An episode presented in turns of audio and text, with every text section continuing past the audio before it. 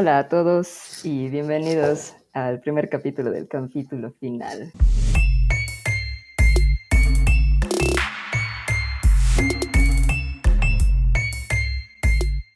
Mi nombre es Mila, para los que me conocen y para los que no me conocen también soy Mila. Así que bienvenidos sean una vez más.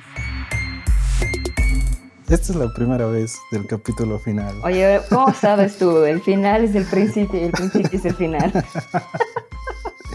Qué gusto de tenerte, Mila, como mi fiel compañera en esta aventura de podcast llamada El capítulo final. Es un placer para mí estar contigo, compartir estos minutos y también es un placer para mí compartir con ustedes a las personas que nos van a escuchar en la próxima hora aproximadamente que vamos a estar hablando piedras. Precisamente.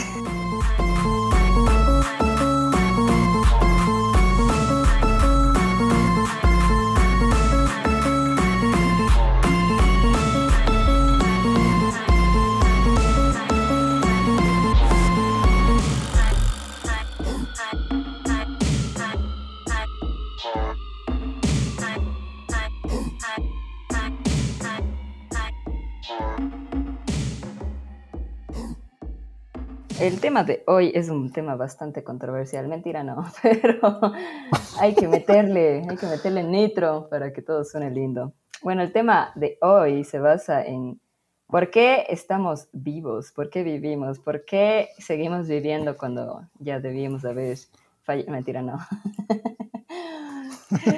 El día de hoy vamos a hablar de esto, de este tema de, de la vida, de cuando uno se empieza a cuestionar sobre su existencia porque estoy más que segura que al menos si eres un ser humano promedio en algún punto de la vida, nos debimos haber cuestionado, ¿para qué se hace esto que hacemos, no? Digo, o sea, pero bueno, em, algo que, que, que siempre me ha llamado mucho la atención es la manera en que los seres humanos no piensan necesariamente en que están vivos, ¿no? Es como que algo inconsciente. Es como que haces muchas cosas y eres consciente de muchas cosas, pero en sí de que estás vivo es una de las cosas que está ahí. O sea, ya estoy, estoy vivo, pues, ¿qué más quieres de mí? Pero bueno. Mira, tú eres una chica que se cuestiona absolutamente todo. ¿Cuántas veces al día te preguntas por qué estás viva? Oye, no, verás, es que eso es lo más chistoso. O sea, yo me, yo me puedo cuestionar absolutamente todo, absolutamente todo. Pero precisamente esto de estos momentos de decir, a ver, ¿cuál es mi sentido? ¿Cuál es el sentido de que yo esté aquí en este universo, en este mundo, en este momento? Son pocos, ¿sabes? ha habido pocos los momentos en el que sí me, sí me he puesto a analizar mi propia existencia. Pero, o sea, no sé, creo que es una de las preguntas, de las cuestionantes más grandes que existe en, en, en el, no sé, en lo que se, en el camino de la vida de, la, de muchas personas. El sentido de, de, de, la vida, el sentido de por qué estoy aquí, esas cosas, ¿no?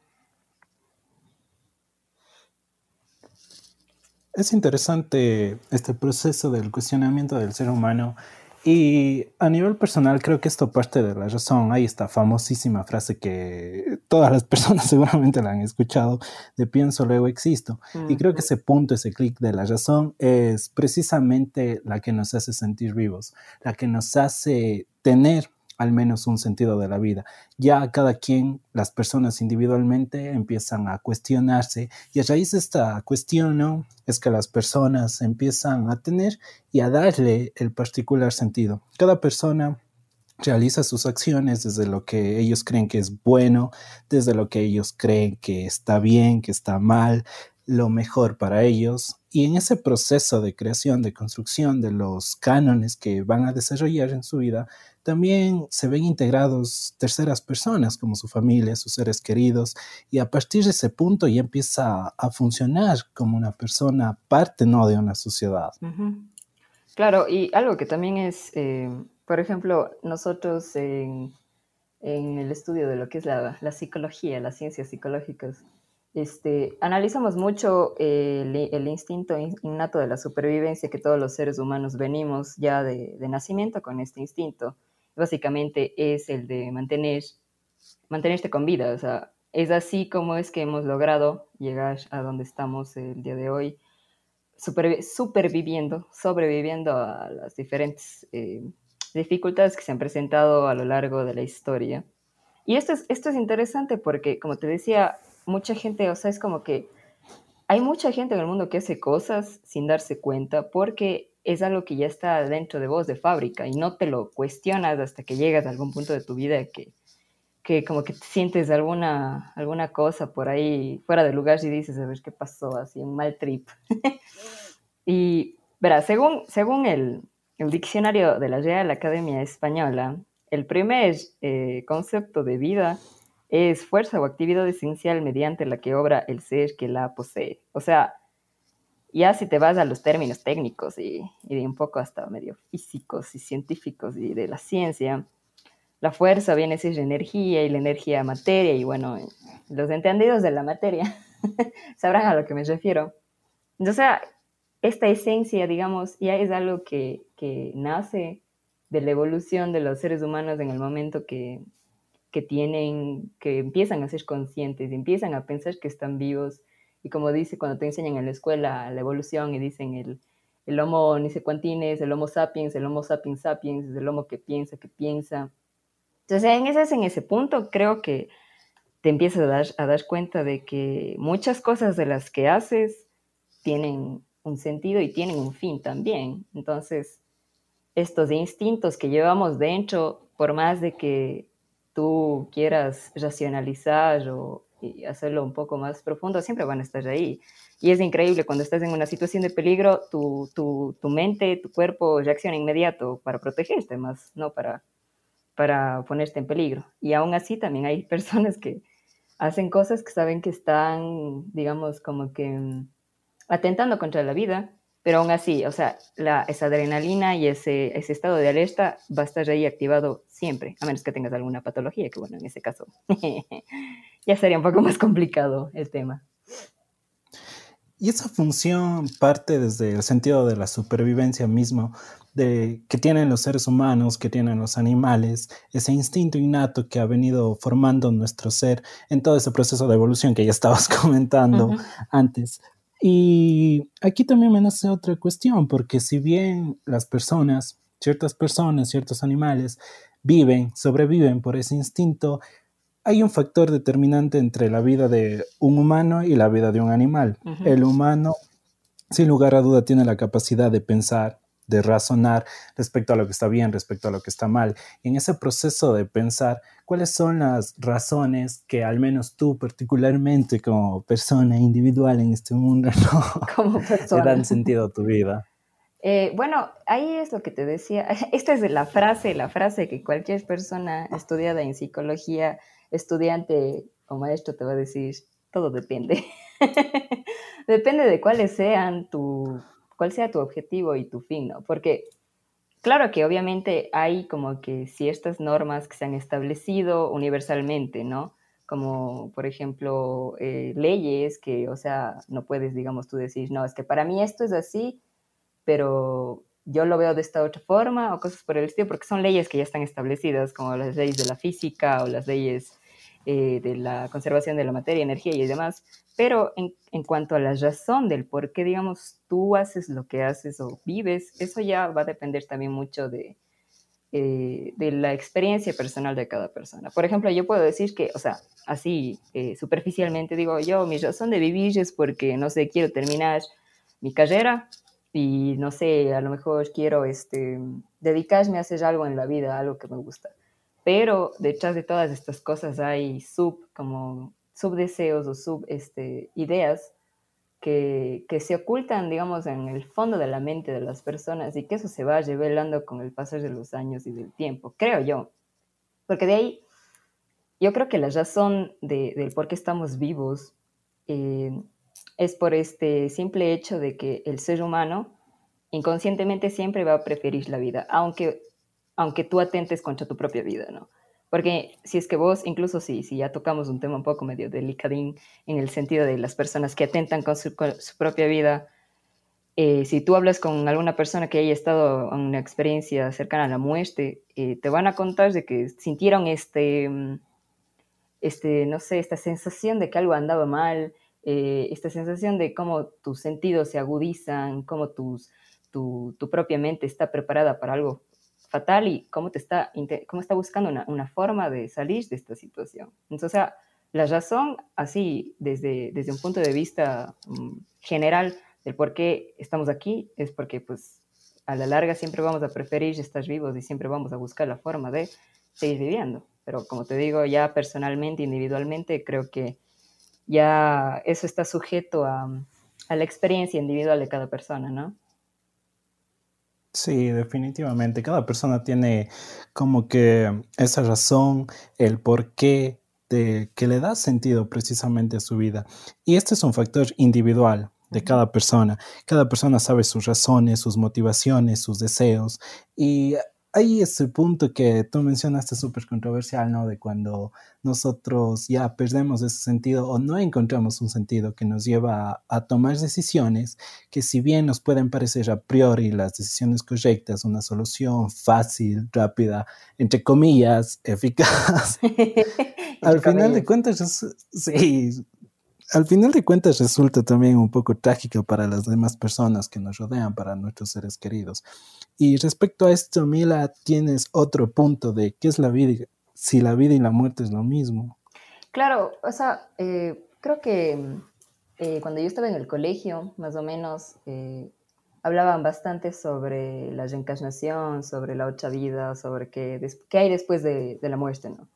Entonces, me acuerdo que una vez habíamos, habíamos visto, o bueno, no sé si es que me mandaron a ver y yo vi sola, un video bastante interesante sobre el ciclo de la vida de una artista, una, una, no, no, no, me acuerdo ni el nombre, pero era súper chévere cómo ella lo iba retratando desde el momento de la concepción, eh, una vez que naces, creces, eres adulto, vives experiencias, y eso lo iba retratando en, en imágenes. Y al final, eh, cuando esta persona ya había fallecido, sus huesos como que se agruparon en una, en, una forma similar a la, a la, posición fetal. Se, estos, obviamente su cuerpo se, se, descompuso, llegó al estado mm, cadavérico, sus huesos se deshicieron, se hicieron polvo y esto se transformó en tierra, que a su vez esto se transformó en un árbol y esto se transformó luego en un alimento de un animal y, o sea, como que el ciclo volvió a empezar, ¿no? Entonces decía, es la vida y la muerte lo mismo, o sea, si te pones a pensar como que para que haya vida, digamos, necesitas eh, la muerte o la muerte para que haya vida, entonces es como que un ciclo que a veces se puede, se puede mezclar y se puede este, confundir entre sí, porque si es que nos vamos al, al punto de vista de, de, que las cosas trascienden y hay un más allá, ya estamos eh, como que poniendo una situación en el que hay algo externo, algo afuera de nosotros, algo que a lo, mejor, eh, eh, no sé, está fuera de nuestro entendimiento, pero que obviamente no podemos probar de que eso exista, ¿no? O sea, a lo mejor eso puede estar en la mente de cada persona, cada quien lo pueda ver desde su punto de vista, pero en cambio, si es que cuando, cuando uno fallece, eh, orgánicamente hablando, tu cuerpo se descompone, se vuelve mm, polvo, y eso pues a la larga o se queda en la tierra o yo qué sé, si es que te hacen cenizas y te botan al océano, uno nunca sabe, te conviertes en comida de pez o te conviertes en abono, todo se transforma, ¿no? Entonces como que es un ciclo interesante de la vida y la muerte. Entonces uno dice la vida y la muerte son lo mismo. Entonces, como te digo, eso ya también depende mucho de la percepción de cada persona, a lo mejor incluso hasta de ciertas religiones o tal vez eh, ideologías o tal vez cosas así, ¿no? Pero es, es interesante verlo desde este sentido, que a la larga, cuando mueres, terminas convirtiendo en otra cosa y el ciclo de la vida empieza otra vez, y otra vez, y otra vez, y así hasta el fin de los tiempos. Y al final termina siendo un proceso de transformación. Las personas transforman todo el tiempo energía y la van desprendiendo de diferentes formas. Cuando culmina la vida, esa misma energía se transforma en otra, en otro tipo de materias. Como tú lo decías, podemos terminar siendo comida para pez, podemos terminar siendo comida para un árbol futuramente y empezar a la vida, empezar a ese ciclo de muerte. Ahora, yendo a esos planos más trascendentales, yendo a esos planos más de la mente del ser humano, la muerte es el fin de una vida consciente, porque al final de esta existe la nada, existe el vacío, al menos desde mi punto de vista. Y lo que había antes de la vida, ¿qué es? es exactamente lo mismo. Es decir, antes de que nosotros seamos unas personas, de que nazcamos, etcétera, etcétera, de que nos criemos, crezcamos, nos reproduzcamos, nos al fin ya nos moramos, antes de ese proceso de transformación de energía, también éramos nada. Es decir, no estábamos conscientes y no existía una vida. Y después, al final, cuando ya falleces, regresas al mismo punto y nuevamente se cierra ese ciclo espectacular y eso me parece algo alucinante, completamente alucinante. Claro, o sea, em, una de las cosas que también como que llegan a, me han llegado a perturbar un poco y es ese escarbar y escarbar y escarbar y ir así en retroceso buscando el origen de todas las cosas. Pero si te pones a pensar, esto es algo netamente humano. O sea, eh, si vos piensas, la, creo que creo que lo que nos diferencia de las demás especies es la conciencia, es que nosotros sabemos que estamos vivos y le damos un propósito y le damos un sentido y un significado a las cosas, mientras que el resto de las especies, ya sean vegetales o animales, no, o sea, no ha habido una prueba eh, contundente de que pueda decir que a lo mejor esta planta es consciente de que es una planta y por ende se comunica de formas que no entendemos, o este animal es consciente de que es un animal la mayoría de estas especies, este, como te decía, este, se, se, comportan mediante sus instintos. Entonces, nosotros le damos este, este significado de vida, de muerte.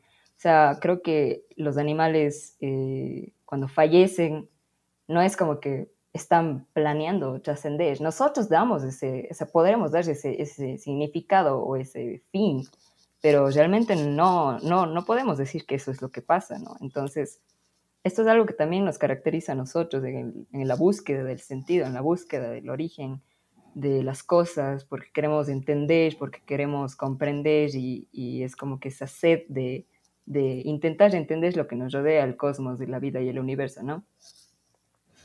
Con lo que dijiste me puse a pensar, ¿no? De cuando las plantas, estos típicos experimentos de que las plantas con cierto tipo de música que contiene cierto tipo de frecuencias, ¿no? Florecen más, sus hojas son más verdes, etcétera, etcétera, etcétera. Si tienen una conciencia, ¿qué crees que pensarían? Yo, obviamente, o sea, esto es algo que a mí sí me, me chocó mucho y es que nunca vamos a poder pensar de una manera que no sea humana, por más de, pues donde le veas, pues donde le veas, siempre va, va a haber una conexión humana a todo el significado que le quieras dar a las cosas no humanas. O sea, yo, digamos, yo, yo, si personalmente puedo decir, no sé, pucha, las plantas deben hablar en alguna especie, comunicarse en alguna especie de idioma que, nunca, nunca en la vida entenderemos a lo mejor. De, Ni siquiera nos imaginamos. Exacto, entonces siempre eso ya va a quedar a la percepción de cada persona, creo yo. Y o sea, puedes llegar ya como que a un consenso con demás personas y decir, sí, yo, yo pienso que lo mejor piensan que son plantas y piensen en producir, porque eso es lo que vemos nosotros a través de nuestra experiencia, pero ya la realidad de las demás cosas, pues será, seguirá siendo un misterio. Y al final, ¿qué dirán? No, man, esta música está buenísima, voy a producir más. Van a hacer más veces. ver si les gusta un trap así increíble. y uno poniendo Mozart. Tal vez se motiven a producir más. Claro, o sea, eso, eso te decía, debe tener algún sistema que está fuera del alcance de, de nuestro entendimiento en nuestra, en nuestra actualidad, en, al día de hoy. A lo mejor, quién sabe que en el futuro logramos comprender sistemas más complejos y avanzados o más primitivos, o no sé, pero bueno, al día de hoy creo que todavía no estamos listos para esa conversación. no estamos listos para entender cómo se comunican las plantas, si es que lo hacen. Claro. Ahora, ya pasando de las... Sí, sí, seguramente o sea, es súper curioso, ¿no? Imaginarse y plantearse esa idea, ¿no? De cómo se comunicarán, qué dirán, qué idioma hablarán, etcétera, etcétera. Pero como dijiste, completamente nuestra, nuestra mente, por más abierta que, que seamos, por más creencias, conocimientos, etcétera, que tengamos, es, es una tarea complicadísima el hecho de intentar salirse de esa caja, ¿no? Y pensar y ponerte en las raíces de otro ser vivo. Y ahora en cuanto a los animales, porque es evidente que por, su sistema neuro, conexiones de neuronas, ¿no? Los animales también pueden tener otro tipo de sentimientos, otro tipo de comunicación. Claro. Em, bueno, eh, yo con, el tiempo, digamos, mi niña es veterinaria y bueno, siempre estamos así leyendo, viendo cosas sobre esto. Se habla mucho de que los animales eh, traen y atraen energía, sienten las energías, energías que nosotros no podemos sentir. Y bueno, esto también se puede, em, puede caer en esto del esoterismo y de las demás cosas que a lo mejor y, están en lo correcto, ¿no? uno nunca sabe. Pero ponte algo que, que, me, que me, me, sorprendió mucho es el hecho de que los animales, por ejemplo, pueden ver ondas, pueden ver cosas que nosotros no, porque sus sentidos se han desarrollado de, de formas diferentes. Por ejemplo, los, tengo, tengo la impresión de que los perros pueden ver eh, ciertos gases que se emiten en la Tierra, que nosotros no, porque obviamente nuestro campo visual no, no tiene esa capacidad. Pero igual, o sea, de, igual forma es un sistema diferente de pensamiento. O sea, yo hablaba con mi ñaña un día y decía, debe haber algún tipo como que de psicología de, para animales o algo así, porque hay casos en que los perros se deprimen, los gatos se deprimen, los animales se deprimen y es, es increíble porque no tienes eh, la herramienta fundamental base que es el lenguaje para entender qué es lo que está realmente pasando con el animal. ¿no? O sea, a la larga eh, la labor veterinaria es bastante difícil porque, por el hecho de que no sabes realmente dónde es la dolencia, porque no te pueden decir, no, también me está doliendo la pata, no, nunca vas a, a menos que sea una herida externa. Entonces, o sea, los animales también tienen una forma bastante peculiar de demostrar estas, lo que sienten, lo que ven, lo que eh, experimentan. Y es súper interesante ver el comportamiento animal desde esta perspectiva de, saliéndose de, de, lo humano, sino netamente a lo, a lo, animal. O sea, muchas veces tendemos a humanizar a los animales porque por el afecto que uno tiene. Pero puedes caer en esto de decir, ay, es que el animal está, está feliz cuando a la larga tal vez a lo mejor solo está echándose un gas. Entonces, cosas así, o sea, viendo y observando con, con un poco de detenimiento y, y, teniendo la mente abierta, puedes tratar de entender o de decir, ah, mira, o sea, cuando yo, cuando hice esto, eh, respondió de tal forma, o sea, con ciertos estímulos los animales responden de tal o cual forma. No sé si has visto un video buenísimo que es de un perro que el dueño le habla, el dueño le habla con un tono así, pero le está gritando, le está gritando, pero le dice que le ama, que le quiere y le grita y el perro así se asusta, se pone las orejitas para atrás, se siente mal y de ahí vuelve a tomar un, tono súper suave, pero le insulta, le manda a la punta del cuello al perro y el perro súper feliz. Entonces como que Carla del Peso no, no entiende lo que dice, simplemente está... Tratan de interpretar. Interpreta los sonidos, interpreta el tono de tu voz, interpreta, por ejemplo, incluso hay animales, los, los perros que son perros de compañía, ellos sienten cuando te va a dar así algún ataque. Entonces, ah, eso es súper interesante, ¿no? Son sistemas diferentes al nuestro donde se tienen en cuenta otras cosas, donde pueden ver otras cosas que nosotros no, ellos sienten las vibraciones, sienten este, las energías, eso es chévere, ¿no? Porque ahí te das cuenta que hay muchas más cosas allá afuera de, de las que pensamos y que todavía no logramos comprender. Entonces, eso es muy, muy, muy, muy chévere para, para, no sé, para seguir intentando entender lo que está sucediendo a tu alrededor finalmente en este ejercicio de, la, de, descubrir cuál es el sentido de la vida de tanto plantas, animales, ya hemos tocado el tema de los seres humanos, ahora falta un, una forma de vida que es muy cuestionada, que algunos lo creen, algunos no, y me refiero a la vida extraterrestre, la vida fuera de este planeta. ¿Te imaginas, ¿Te imaginas que si nosotros tenemos ese sentido incluso tan banal como de como lo como lo advierte Maslow no de esa pirámide en donde la punta se encuentra la realización el éxito personal incluso ese es un buen sentido de vida cada quien puede darle como ya habíamos dicho el sentido que quiera pero ahora cuál es el sentido de la vida de una especie que está más allá de nuestra vida, de nuestra esfera de la Tierra o de nuestro plano de la Tierra. Nuestro plano dimensional. O sea, yo la verdad eh, siempre he dicho que sería un poco absurdo pensar que somos los únicos seres vivos. O sea, sería un poco absurdo en la infinidad del universo. Porque si te pones a pensar, incluso el cerebro, que está masa de carne que tenemos ahí adentro, todavía no hemos llegado a comprender ciertas cosas del cerebro, no se diga del universo que está a tu alrededor, ¿no?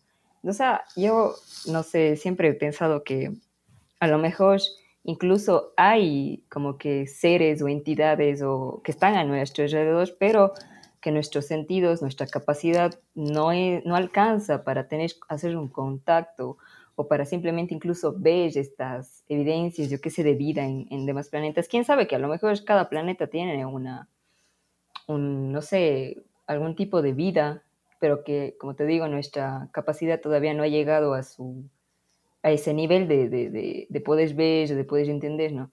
Entonces, siento que cada sistema se desarrolla dependiendo del entorno del que se rodea. Ponte, así haciéndome una idea súper loca y así bastante eh, a la, lleva, dejando la, a la imaginación cosas libre.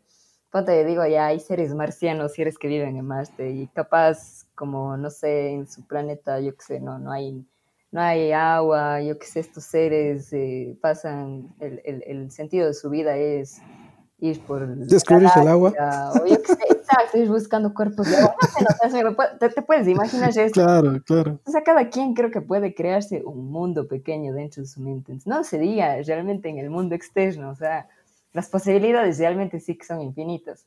Entonces, yo no sé, supongo que a lo mejor ni siquiera tienen un propósito, que a lo mejor pueden ser incluso hasta como máquinas que responden a, a órdenes o a instintos, ¿no? O sea, quién sabe realmente qué es lo que se esconde detrás de los, del, del, del secreto del universo, los misterios del universo, uno nunca sabe. Sí, un tema, al menos a mí me encanta y me fascina ese tema del universo y todo lo que, todo lo que existe alrededor y fuera de nuestro planeta esférico, nuestro planeta plano, ya como lo quieres ver, esa no es cuestión mía, pero me parece completamente hermoso todas las formas de vida que pueden existir más allá de lo que nuestros ojos ven. Pero también al mismo tiempo nosotros nos encontramos en un punto en el que somos completamente indiferentes al resto del universo. Y con esto ya me quiero ir a otros temas más concretos, más aterrizados, como por ejemplo el nihilismo. Mm. El nihilismo es una corriente filosófica que sostiene, en primer lugar, niega la existencia de un valor propio a la vida y también nos dice y nos advierte que nosotros para el universo, para los cosmos, para todo este ciclo de la vida del que ya hablamos, no valemos y no significamos absolutamente nada. Así que si hay algún fan de Coelho, el universo no va a conspirar no va a conspirar definitivamente, seguramente, según los nihilistas, a tu favor, porque simplemente no le importamos.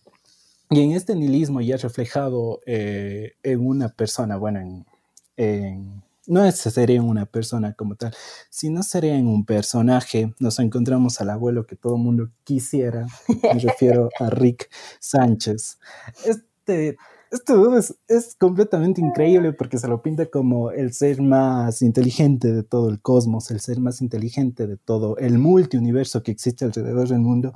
Y sin embargo, a pesar de toda esa inteligencia que tiene, de todos los conocimientos que ha adquirido, de todos los conocimientos que ha desarrollado, él no le da un sentido a la vida porque simplemente dice que no lo tiene. Entonces todas las acciones que él las realiza simplemente las hace por o bien diversión o bien por satisfacer el ego.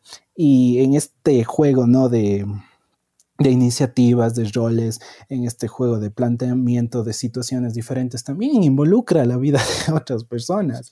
Y resulta súper curioso que al final siempre él se va a salir con la suya, porque es eh, evidentemente dentro de ese universo de la serie el ser más inteligente.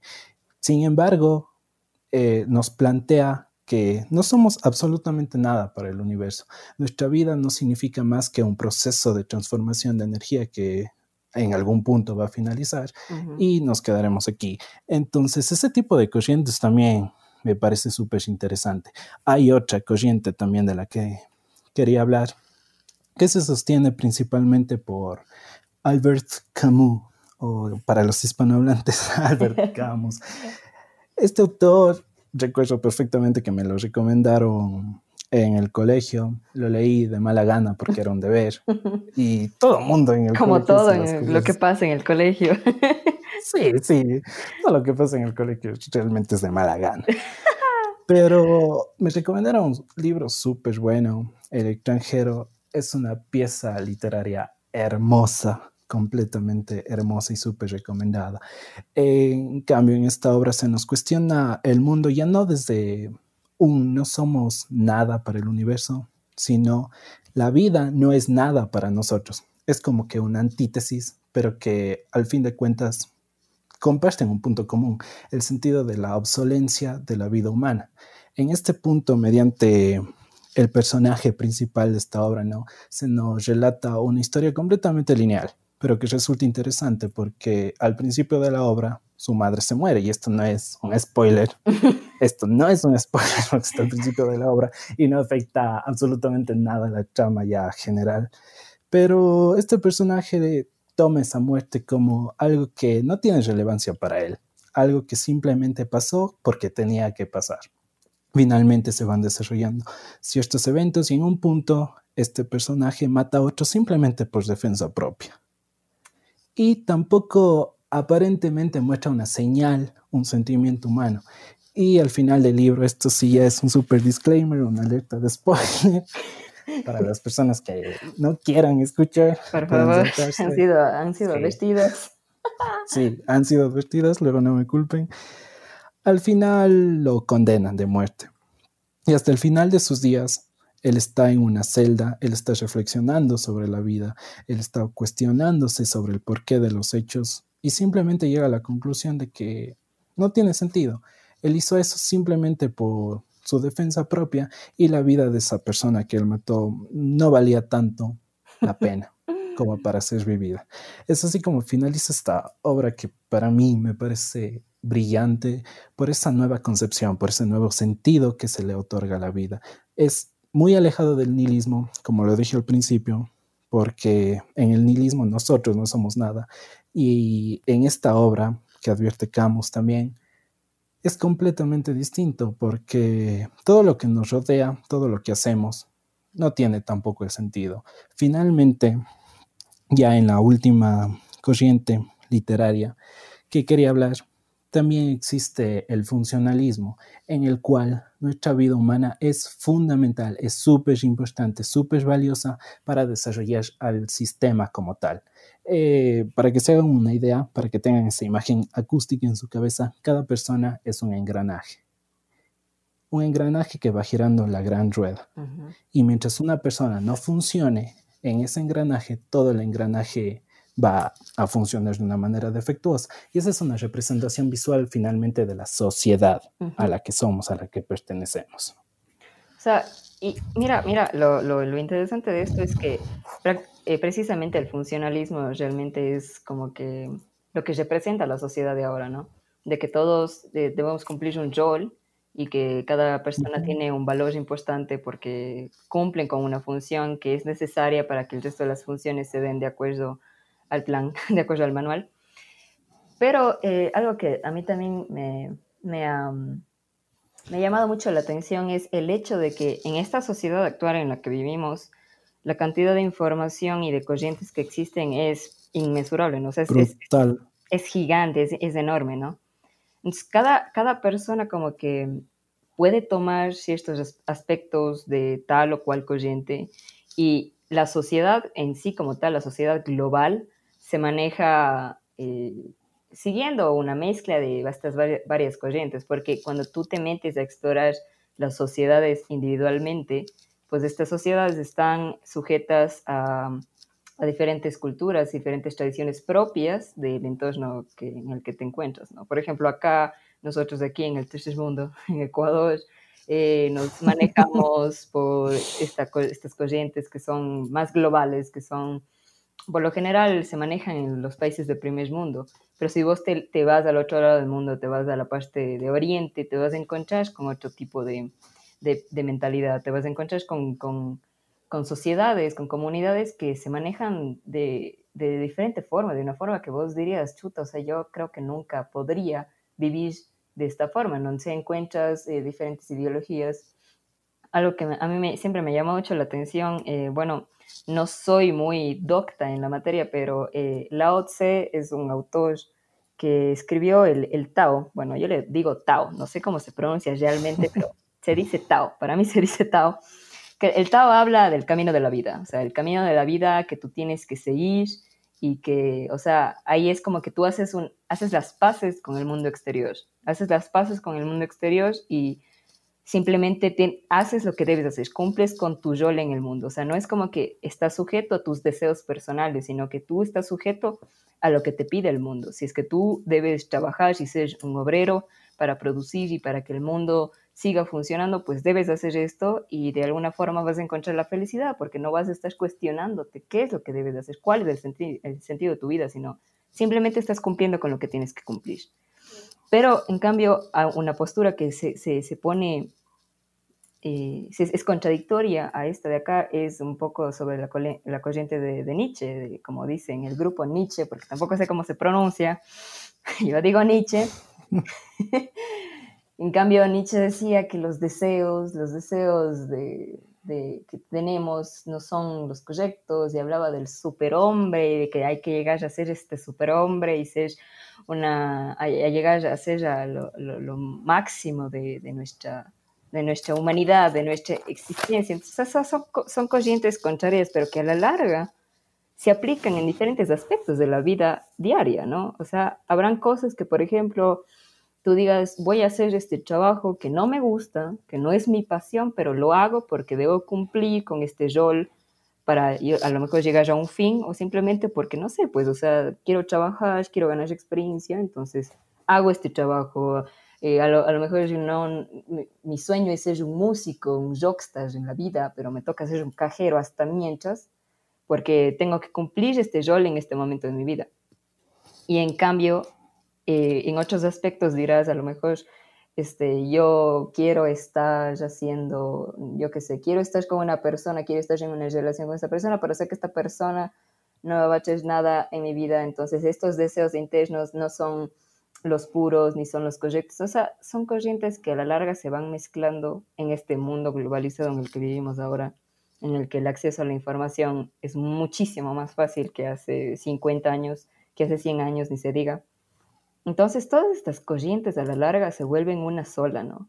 Y se va creando, y de estas salen más, y de estas salen más, y de estas salen más. Entonces hay, una frase muy buena de un libro que no, recuerdo bien si es que es de Isabel Allende, que decía, eh, las cosas son únicamente puras si es que las miras desde lejos, porque cuando tú te acercas, como te decía, vas a encontrar influencia de muchas cosas, vas a encontrar... Eh, personas globalizadas, personas que tienen acceso a saber cómo funciona la vida al otro lado del mundo en cuestión de segundos, al alcance de un clic, al alcance de la pantalla de tu celular. Entonces, esto también eh, de alguna forma influye en el comportamiento de las personas, en la búsqueda de sus deseos, en la búsqueda de sus sentidos, porque ya no solo estás sujeto a la realidad de tu entorno, sino también a la realidad del mundo.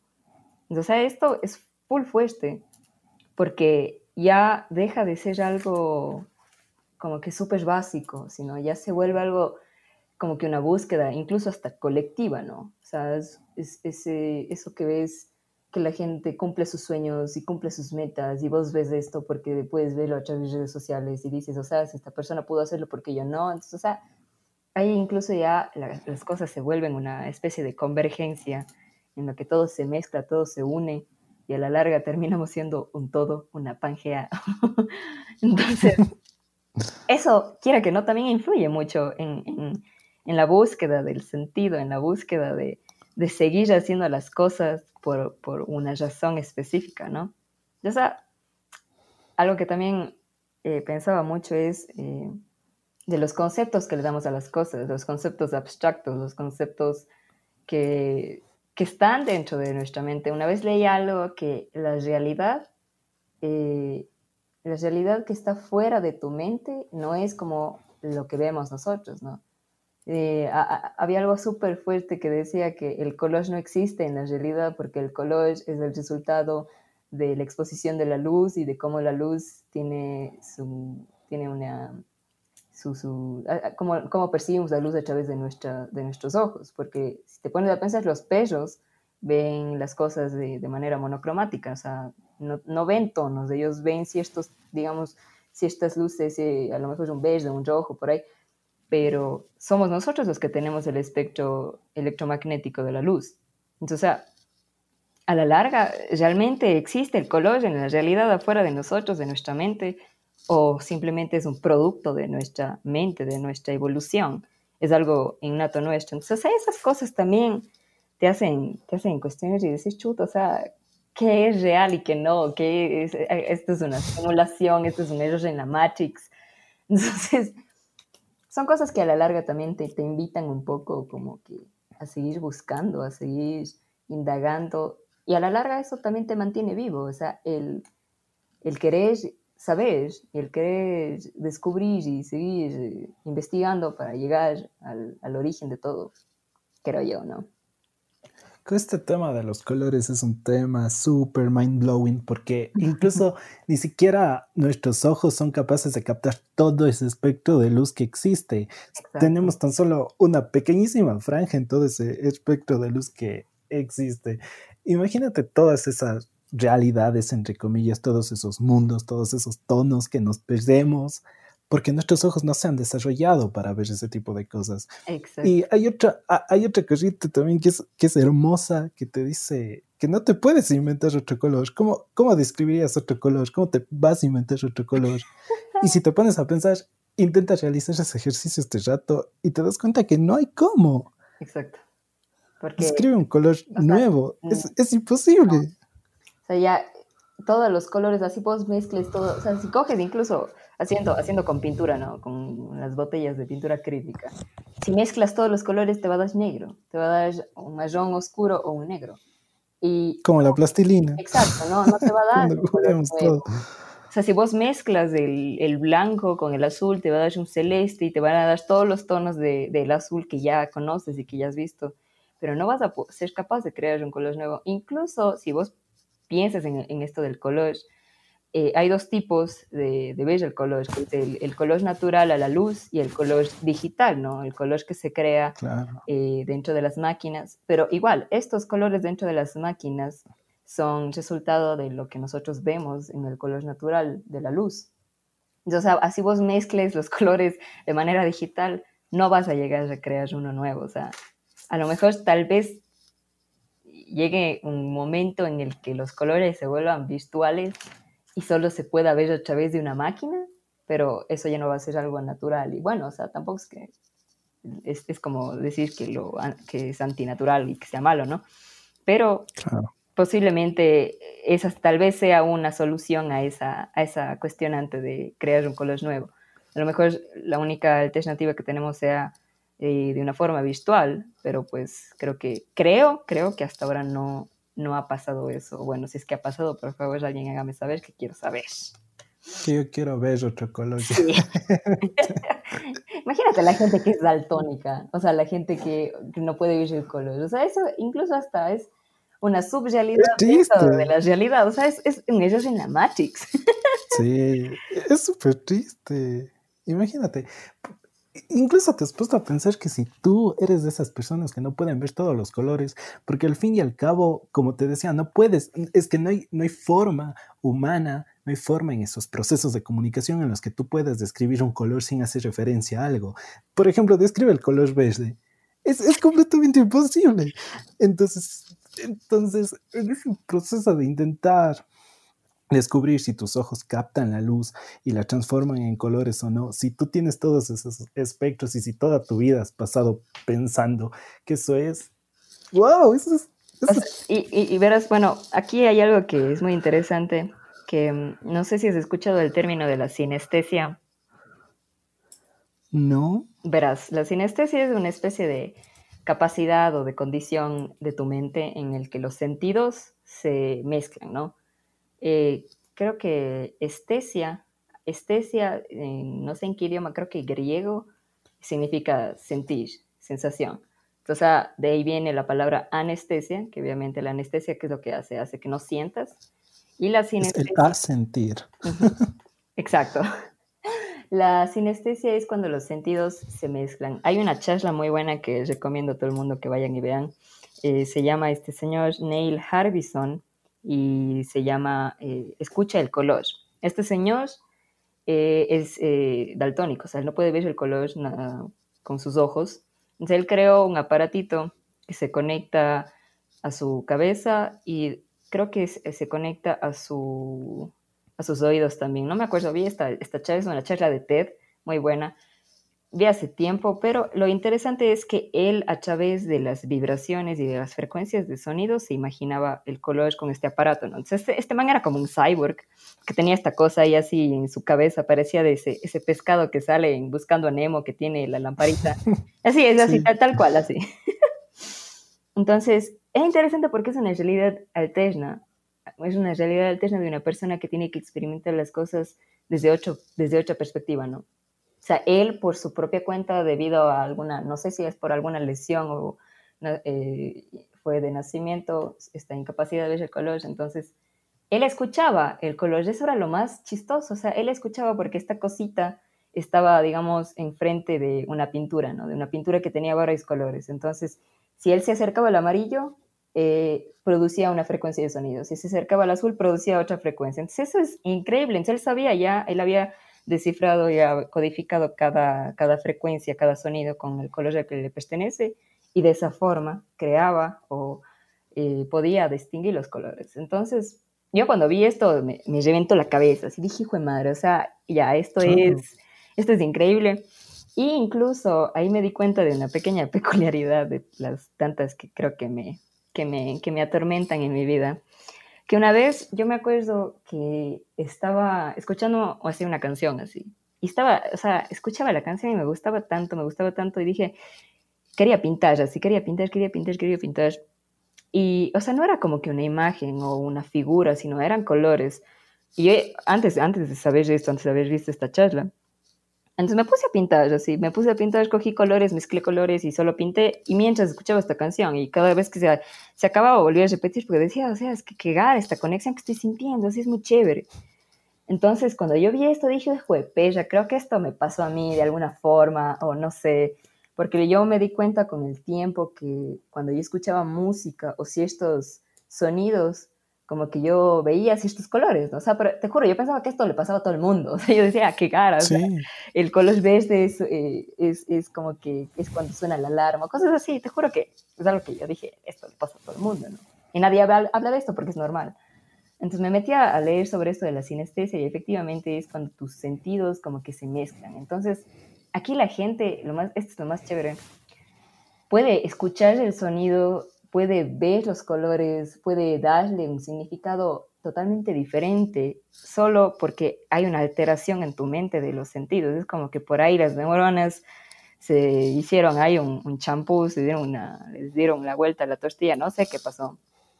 Y entonces hay gente que, por ejemplo, el, el color azul eh, dicen que es el 5, o yo qué sé, eh, una frecuencia de sonido es de rojo. Entonces es loquísimo eso, es loquísimo. O sea, y estamos, estamos hablando de personas así como nosotros que estas, estas lesiones, o sea, pueden darse pues lesiones por algún accidente o son cosas que ya vienen de nacimiento. Entonces yo me, me metí a una página que era de sinestesia.com. Incluso te hacen un test, ¿no? Para, para ver si es que a lo mejor tienes algún grado de sinestesia. De ahí me dijo así como que, que, o sea, si es que vos también puedes desarrollar esta capacidad, puedes desarrollarla de algún modo. Y, y dije, qué loco, o sea, qué gara, quiero aprender a desarrollar esto, a, a, ser más consciente de estas vibraciones. Y una vez con una amiga, con mi hija amiga, estábamos en un concierto y me dijo, ¿qué ves? Y dije, hijo de madre, y dije, ¿qué, qué? Ya, así que me rompió la cabeza, nunca me había puesto a pensar, ¿no? Estaba, era música en vivo y cerré los ojos y empecé así a ver colores, colores, colores, colores, colores. Qué cool. Yo o sea, decía, ¿cómo es que nunca me cuestioné esto en mi vida, en mi vida? O sea, te estoy hablando de que esto descubrí hace unos tres años a lo, a lo mucho. Decía, no puede ser, o sea, yo toda la vida tenía alguna, alguna falencia en mi cabeza y no sabía por qué creía que era normal. Entonces, imagínate, mucha gente que a lo mejor experimenta cosas más allá de lo común, de lo usual, pero que creen que es común o usual porque no se habla. Entonces, o sea, incluso dentro de nuestra propia realidad hay realidades alternas y mundos así, submundos dentro de las personas. Entonces, todas estas cosas te, te hacen cuestionarte también si es que todo esto que vives, a lo mejor si es real o no es real, o es un producto de tu mente, o si es que tú ves el mundo como el resto de las personas lo ve. Entonces es, es, es chévere, ¿no? Porque te hace pensar en la diversidad que existe de las vidas de las demás personas, de cómo experimentan incluso mismas experiencias o mismos estímulos. Y te das cuenta que a la larga todos vemos las cosas desde una perspectiva diferente. Claro que siempre van a haber similitudes, pero siempre, siempre va a haber algo por ahí que, de, que, que se sienta de, de, no de la misma forma, que se sienta a lo mejor no en la misma intensidad. Y eso es lo chévere, lo chévere de esa diversidad. Entonces, ya cuando lo tomas esto al extremo y dices, todos vemos las cosas de diferente forma y por eso todos somos iguales. Entonces ahí es cuando te rompen la cabeza y dices, no, ¿cómo, cómo ves qué pasó aquí? Pero bueno, o sea, son cosas que es bueno ponerse a pensar en algún punto para, para darle sabor un poco a la rutina, ¿no? Ahora que me hablas de esta sinestesia, me viene a la mente un trend súper, súper chévere y que me parece espectacular por el hecho de que cada persona le daba una, una interpretación. Cada persona decía respecto a la realidad que había vivido, respecto a cómo percibe el mundo.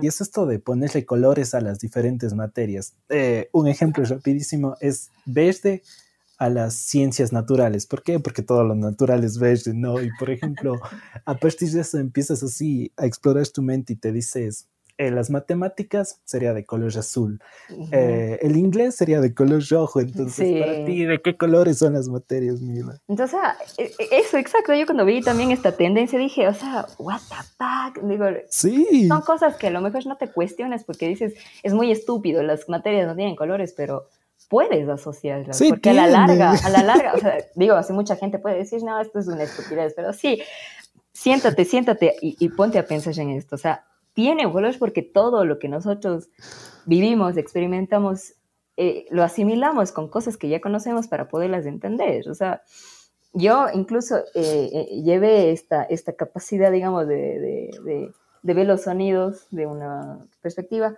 y empecé a desarrollar esto y empecé a como que incluso a crear eh, mini historias solo con los sonidos, ¿no? Y tenía así un cuadernito de dibujos donde dibujaba las canciones o lo que intentaba ver con las canciones, pero eso también está sujeto a la subjetividad de la gente y... claro. Y ahí incluso también entran un poco así metiéndonos en, en el mundo del arte esto del arte abstracto y de estas tendencias de que la gente es, es que esto de aquí representa el, lo que sé, el sufrimiento de mi vida y ves así un cuadro lleno de manchas y vos dices, chuto, ¿sabes? ¿Qué?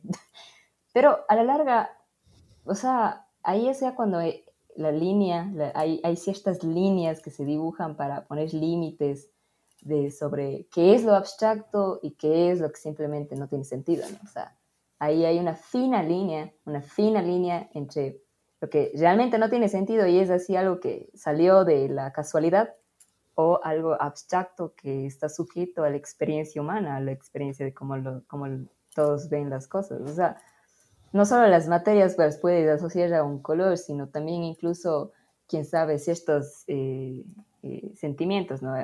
La gente a lo mejor eh, puede pensar que la tristeza es de color, yo que sé, azul o verde o que la, la furia es negra.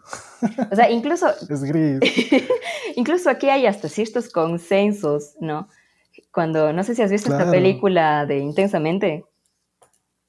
No, pero ahí, se, ahí, ahí se retrata pues las, emoción, a las emociones y ahí vos le ves a la tristeza que es azul, porque en, en inglés blues eh, viene de esto, del sentimiento triste. el blues, el, género de música blues viene de, de, la tristeza, entonces la tristeza se, se, relaciona a lo azul y de ahí está el, el, creo que es el asco, el asco creo que es de verde, creo.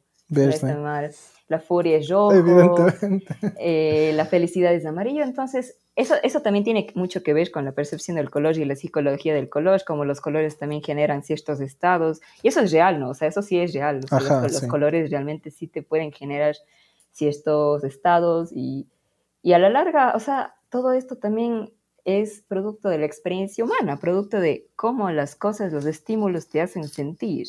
O sea, la sensación es, eh, creo que lo, lo que mm, te dirige, ¿no? Lo que te dirigen al mundo, las sensaciones, eh, los sentidos son los, creo que los órganos eh, no los más importantes, sino los, los que más eh, trabajo tienen dentro de nuestro funcionamiento, de nuestro organismo, porque es por, por el tacto, el gusto, la propia visión, los sonidos que tú tienes experiencias, ¿no? En psicología hay algo que, que, que es, o sea, la regla de la percepción es sin sensación no hay percepción y sin percepción no hay memoria, ¿no? O sea, si tú no sientes, si tú no sientes yo que sé, como una textura áspera, no vas a tener la perspectiva de que esto es áspero y por lo tanto nunca vas a tener el recuerdo de sentir algo áspero. Entonces, todo va conectado a la experiencia con el mundo externo. Ahora que ya hemos desarrollado todos estos temas relacionados con el porqué de la vida, una vez según estas corrientes filosóficas y según lo que me comentaste del superhombre, que es algo súper, súper, súper, súper interesante, al final ya de todos estos procesos se llega a un punto de la vida, según estas teorías, ¿no? En el que decides ya, dejas todos esos cánones, dejas todas esas presiones, dejas todo ese sistema funcionalista a un lado y quieres desprenderte de eso y alcanzar un nuevo estado como persona, como ser vivo. Y aquí hay tres puntos importantes para llegar al superhombre. El número tres, no se lo espera, porque es súper chévere. El primero, la primero de estos pasos es ser o convertirse en un camello. El camello simboliza toda esta carga, toda esta presión, todo este trabajo que realizamos las personas comúnmente. Y a este, y a este tipo de trabajo hay otro libro de Camus sobre el mito de Sísifo, que también es hermosísimo, que narra la historia de la vida común, retratada desde los ojos de Camus, obviamente.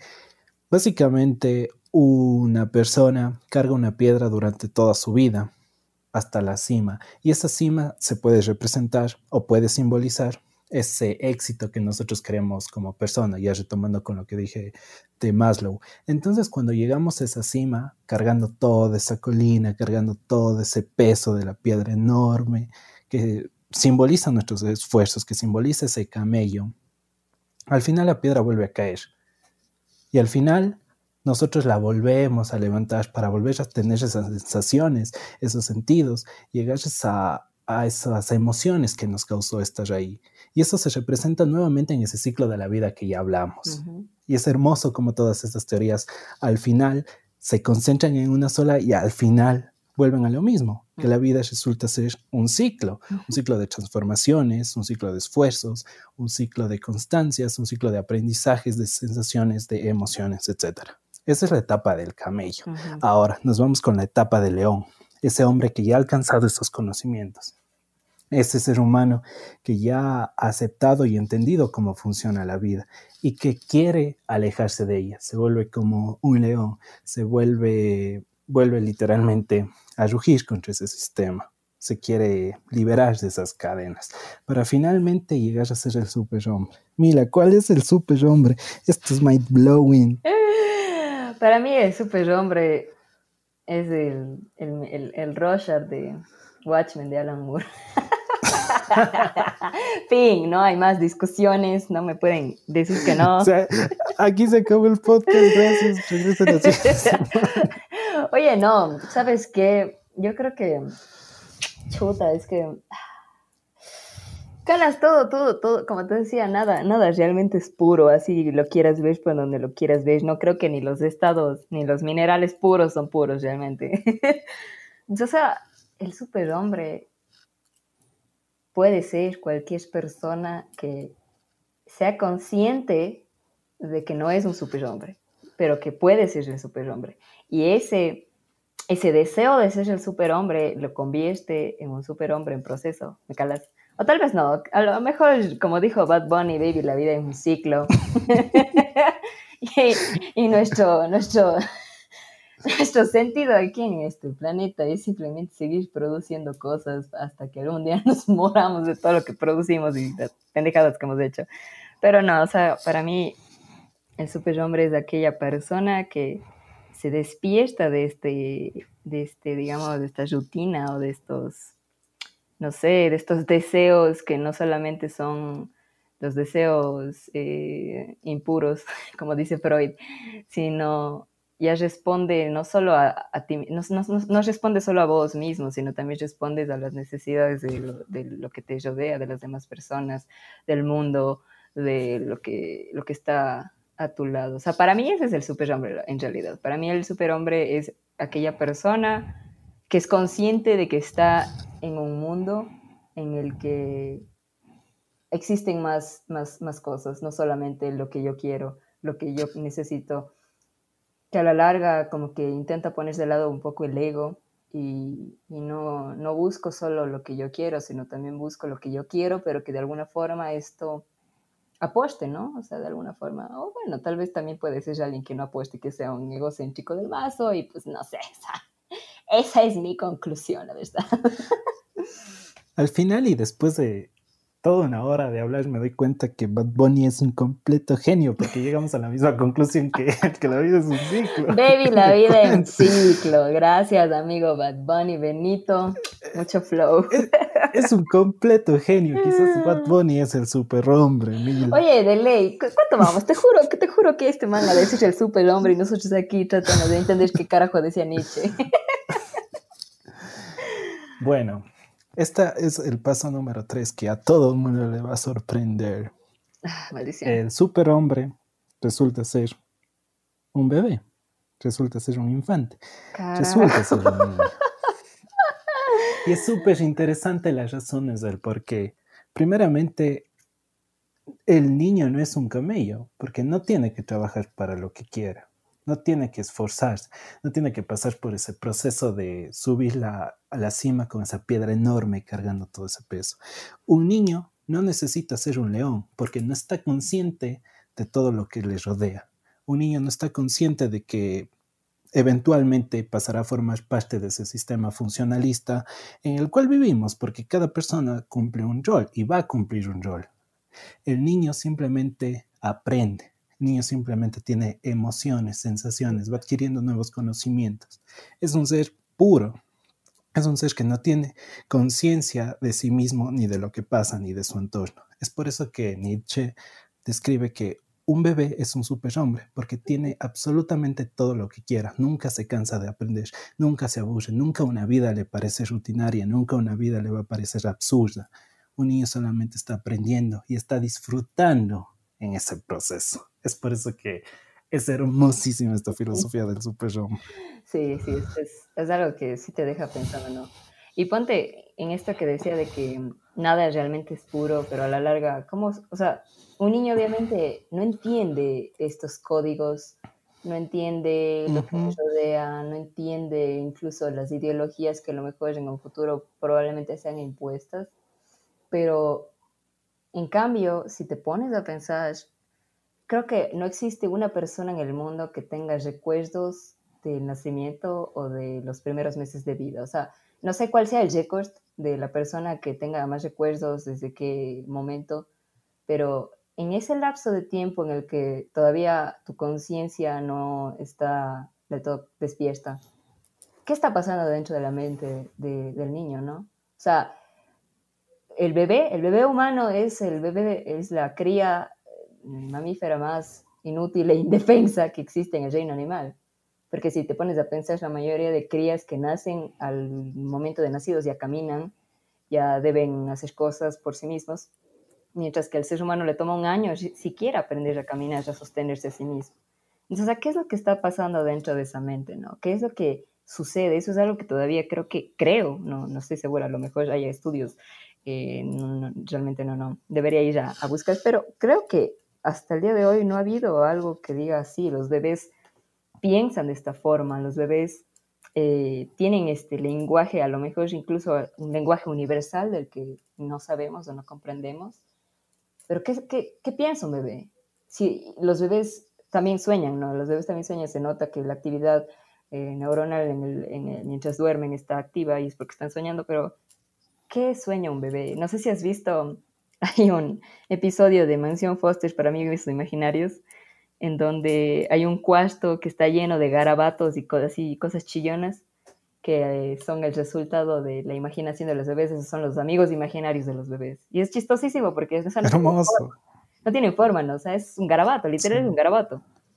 Pero realmente, o sea, ¿qué piensa el bebé? ¿Qué está pasando dentro de esa cabecita, dentro de esa, ese pedacito de carne llamada cerebro? ¿Qué está pasando? Y creo, como te digo, que no hay nadie en el mundo que tenga algún, al menos el recuerdo del nacimiento. O sea, creo, creo yo. Uno nunca sabe. Debe, voy a ir a buscar ese dato y si encuentro, ahí comparto de una. Y es por esa razón que el superhombre es un bebé. es hermoso. Ahora que estamos mencionando esto, este tema de, del primer recuerdo, el primer recuerdo que yo tengo es de cuando estaba, no sé cómo describir, el, el, la primera etapa para empezar a estudiar no sé si me entiendan como pre-kinder, jardín, guardería, etcétera, etcétera, pero yo tengo ese recuerdo. El primer recuerdo de mi infancia, ya cuando dejé de ser el superhombre para convertirme en el camello, es cuando estaba en el jardín de infantes haciendo círculos. Ese es el primer recuerdo que yo tengo de mi infancia. Y más al pasado, nada, absolutamente nada. En ese instante de mi vida yo pasé a ser consciente. Y creo que desde esa etapa ya empiezas a desenvolverte en otros ámbitos. ¿Cuál es tu primer recuerdo? ¿Lo tienes? Mi primer la verdad, o sea, yo tengo ciertos como que recuerdos que sé que son de, de una época, a lo mejor de entre los tres años, porque, bueno, para mi referencia para mí, para, para irme a esa época, es que mi abuelito paterno falleció cuando yo tenía cinco años, ¿no? O sea, como era niña, realmente nunca me afectó mucho, porque era pequeñita, entonces no entendía realmente qué estaba pasando.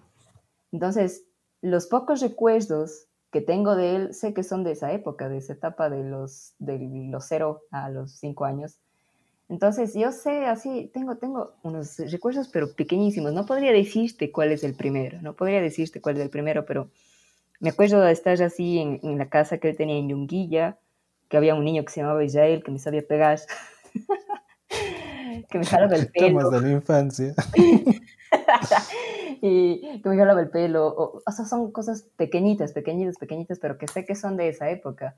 Y creo, tengo, tengo la, la impresión de lo que me han contado mis padres y mis ñañas. Tengo el recuerdo de por ahí, de que alguna vez nos fuimos a la playa, cuando yo era bebé, o sea, habría tenido creo que unos dos, tres años de lo mucho. Y, o sea, está así grabadísimo, grabadísimo, grabadísimo. Es cuando estás acostado en tu cama y eh, a la, a la, cabeza de la cama hay una ventana, ¿no? La, la, cama estaba apoyada encima de una ventana. Entonces vos estás viendo desde, acostado en la, en la, en la cama boca arriba, ves la ventana arriba de tu, de tu cabeza. Entonces tengo una imagen de como que de un atardecer y hay una, ahí en esa ventana, mientras yo estoy acostada y estoy viendo esa ventana, hay ese atardecer y es bonito y hay una costina así azul marino. Y eso, o sea, eso es algo que nunca se, se, ha ido de mi mente y tengo la impresión de que a lo mejor ya se podría estar siendo el primer recuerdo del que soy consciente. Porque de ahí tengo así lapsus brutus de recuerdos de mi infancia, que es normalmente es en esta casa de Yunguilla que te digo, donde tenía, vivían mis abuelitos. Y, o sea, son casi cosas chiquitas, pero creo que ese es mi primer recuerdo. Pero, o sea, te estoy hablando de a lo mejor son unos tres, tres años o así. Y de ahí, ya cuando tengo así conciencia, realmente un lapso, digamos, una línea de tiempo consciente, empieza hacia los cuatro años. De ahí ya, ahí empieza ya a darse toda, toda mi vida en, en orden específico. Pero, pero creo, creo que es mi primer recuerdo, no estoy segura. La vida consciente empieza desde ese primer recuerdo, evidentemente, y a partir de ese momento empezamos a desarrollarnos, a cuestionarnos, a pensar en todo, en todo este contexto del por qué estamos vivos. Finalmente, Mila, ya en la parte final de este primer podcast. El primer capítulo, del capítulo final. Exacto. ¿Qué es para ti la vida y por qué estás viva? Bueno, para mí la vida es eh, esta fuerza, energía que ha sido dada a mí, que, que, que he recibido para cumplir, o sea, es mi percepción, para cumplir eh, algún tipo de, de, propósito. Lo digo, lo digo así porque, eh, pues, creo que las personas a lo mejor que han tenido una experiencia cercana a la muerte y que no, pues, obviamente sobrevivieron se cuestiona mucho el por qué sobrevivieron, ¿no? Y bueno, o sea, yo eh, tengo algunas experiencias así. Yo digo, a lo mejor vos no te mueres por alguna razón. y esa razón es algo superior a ti. Esta razón es como que el motivo del por qué estás acá y a lo mejor es como una especie de misión. Y no necesariamente es como que algo específico, como de, yo qué sé, mi misión en la vida es eh, salvar a un niño de la calle, ¿no? Sino es algo que es algo más allá del, del entendimiento. De, a lo mejor es tu misión en la vida, quizás sea ser eh, una persona con tales cualidades y cuando llegues a ser esta persona, cuando te, llegues a transformar en esta persona, pues habrás cumplido con tu propósito llegará el día de tu muerte o qué sé yo. o sea, para mí la vida es eso, la vida es cumplir con, con estos, con estas, eh, no sé, estas órdenes del universo, esta energía del universo que te maneja, que te lleva por, por, por, por caminos sinuosos, no como lo dice Pablo Coelho, que el universo conspira en tu favor o a tu contra, sino más bien es como que eres una extensión más del universo, como que tú eres, eres parte de todo lo que está alrededor tuyo, entonces, como lo que decíamos al comienzo, un poco siguiendo la, la corriente del funcionalismo, de que tienes tu, tu posición en el mundo, pero no de la forma que a lo mejor nosotros pensamos, sino de una forma que está más allá de nuestro entendimiento y el, el, hecho de que sigamos vivos es porque tenemos que a lo mejor cumplir con esto y además la vida es la vida es experiencia, para mí eso es la vida es experimentar todo de una forma especial y única que es para, o sea, es única para ti, ¿no? Creo que para mí eso es la vida y el por qué sigo viva, creo. A lo mejor cambie de opinión en unos años. Pregúntenme en unos 10 años y vamos a ver qué tal me va. En el episodio número 10.000 de este podcast vamos a revelar el cambio que ha tenido Camila en su perspectiva de vida. y para vos, ¿qué, ¿qué es la vida? ¿Por qué estás vivo, amigo? ¿Por qué? Respóndeme, si no me respondes me convulsiono. no podemos terminar esto hasta que esa respuesta no sea. Sí creo que el origen de todo, de toda la vida general, no solamente mi vida en particular, surge de ese cambio de energía del que hemos hablado. Al final, como tú dijiste, somos una extensión del universo, de toda esa energía que fluctúa, que viaja, que se transforma en esos procesos y por la casualidad que no es del universo, sino por reacciones. Fui concebido, crecí, y ahora, aunque yo no creo que el ser humano, que los animales, que las plantas, que los extraterrestres, que los aliens, que todo ser, que todo organismo de vida tenga un propósito como tal, yo no creo en eso de los propósitos. Solo te puedo decir que vivir es hermoso y vivir vale completamente la pena por todas las experiencias que vas adquiriendo, sean buenas o sean malas, porque al final siempre van a tenerte emociones. Y las emociones creo a nivel personal que tú las puedes controlar para que sean beneficiosas para ti o no. Entonces, mientras yo pueda seguir experimentando, mientras me pueda seguir yendo a conciertos contigo, mientras pueda seguir imaginándome el resto de colores, vale completamente la vida, aunque como tal no tenga sentido.